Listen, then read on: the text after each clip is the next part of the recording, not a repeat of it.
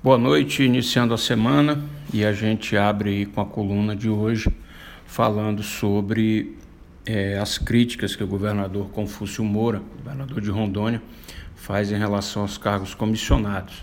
Mas o interessante é que o Confúcio critica os comissionados, mas mantém a irmã em um cargo de confiança no seu gabinete. E na coluna ainda a gente fala sobre a Prefeitura de Paraná, que foi apontada pelo CFA, o Conselho Federal de Administração, como a melhor gestão entre as prefeituras de Rondônia. E a gente começa abrindo, falando exatamente sobre isso. O Conselho Federal de Administração, CFA, criou um Índice de Governança Municipal, IGM, com o objetivo de promover o debate sobre a importância da gestão para a promoção do desenvolvimento municipal. Nesse contexto, o índice vem sendo utilizado para reconhecer, registrar e disseminar as boas práticas da gestão brasileira por meio de publicações, eventos e prêmios. E a administração de Paraná, comandada por Gesualdo Pires, do PSB, foi o destaque na categoria Gestão. O reconhecimento deixa Gesualdo ainda mais perto de conseguir ser candidato do PSB ao Senado, já que a legenda anda querendo ocupar mais espaço em Rondônia. Gesualdo é, de longe, um dos melhores prefeitos do estado. E isso foi reconhecido pelo eleitorado, que o reelegeu sem pestanejar em 2016. De Paraná vem se transformando em uma das cidades com melhor qualidade de vida no estado e é uma das poucas, se não a única, a atrair investimentos externos. Por mais que Gesualdo tente dividir esse mérito por questões meramente políticas com o governador Confúcio Moura e com o senador Assi Gurgax, até os bagres do Rio Machado sabem que o mérito é apenas dele. Não fosse o engenheiro paulista radicado em Rondônia ter assumido o controle da cidade com capacidade administrativa, transparência e sem dar muita bola para os pitacos externos, a coisa estaria bem complicada.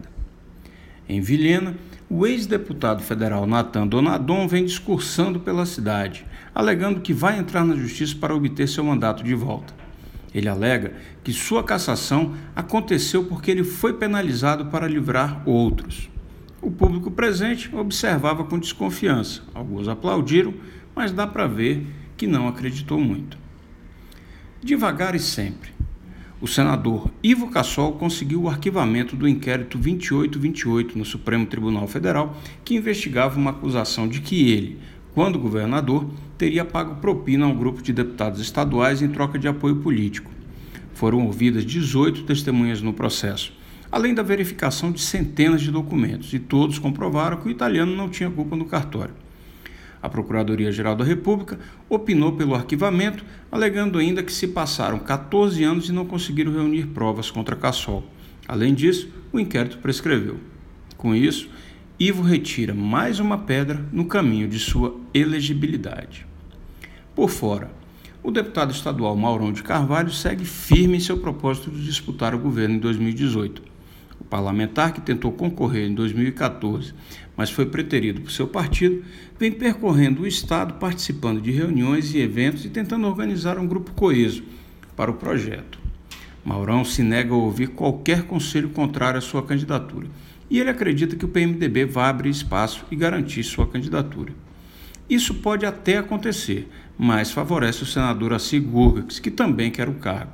Para Gurgax, quanto mais candidatos na disputa, melhor. Mas uma ala do PMDB quer mesmo é indicar o vice de Assi e caminhar junto, ao invés de tentar um jogo de cena.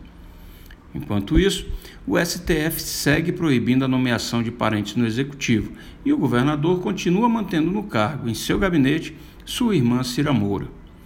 Ambos foram denunciados por nepotismo, mas fazem aquela de João sem braço. Agora, sabe o que é mais curioso nisso? Confúcio é um dos maiores críticos dos cargos comissionados no serviço público. Em 2015, numa postagem no seu blog, se queixou do que ele chamou de busca constante por portarias. É aquela coisa do façam o que eu digo, mas não façam o que eu faço. Trabalhando pesado, o deputado federal Luiz Cláudio do PR vem se consolidando como um dos mais ativos defensores do setor produtivo de Rondônia. O parlamentar participa de comissões, mantém reuniões constantes com ministros e terminou conseguindo o que ninguém tinha feito, que foi desenrolar de uma vez a complicada construção dos viadutos de Porto Velho. R$ 415.693,02 foi quanto o juiz Mirko Vicenço Gianotti, da Sexta Vara de Sinop, Mato Grosso, recebeu no mês de julho líquido de salário, segundo dados do portal da Transparência do Tribunal de Justiça do Mato Grosso. O valor bruto foi pago o valor bruto pago foi de R$ 503.928,79. O rendimento inclui uma indenização de R$ 137 mil, mais R$ 40.342 de vantagens eventuais e R$ 25.779 de gratificações. A assessoria de imprensa do Tribunal de Justiça do Mato Grosso informou que não se trata de erro. Segundo a assessoria, o pagamento do valor foi autorizado pelo Conselho Nacional de Justiça. Em nota, o TJMT afirmou que o pagamento do passivo da diferença de entrância aos magistrados que jurisdicionaram, mediante designação em entrância ou instância superior, no período correspondente a 29 de 5 de 2004 a 31 de 12 de 2009. A gente foi atrás para tentar traduzir isso.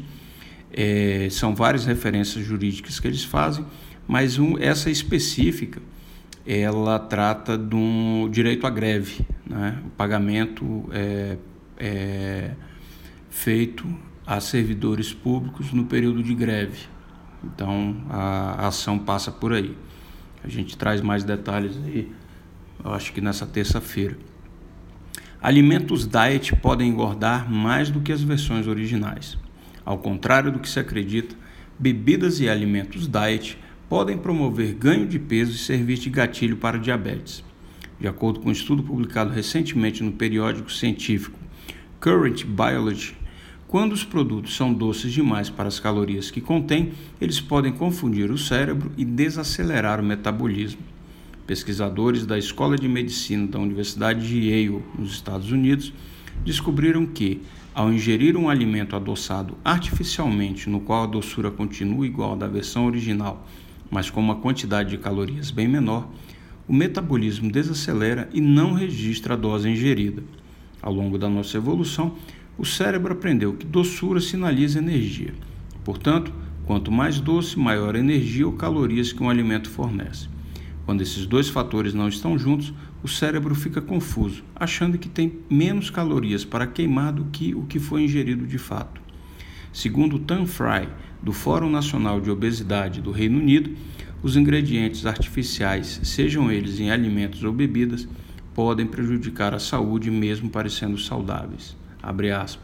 Eles podem estar livres de caloria, mas não de consequências. O diabetes é apenas um deles, fecha aspas, disse o porta-voz ao Daily Mail.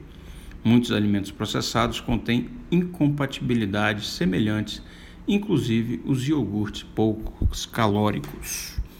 Essa foi a coluna painel político dessa segunda-feira, que a gente abriu a semana. Tenham todos aí um bom final de noite e a gente volta a falar nessa terça-feira. Boa noite a todos.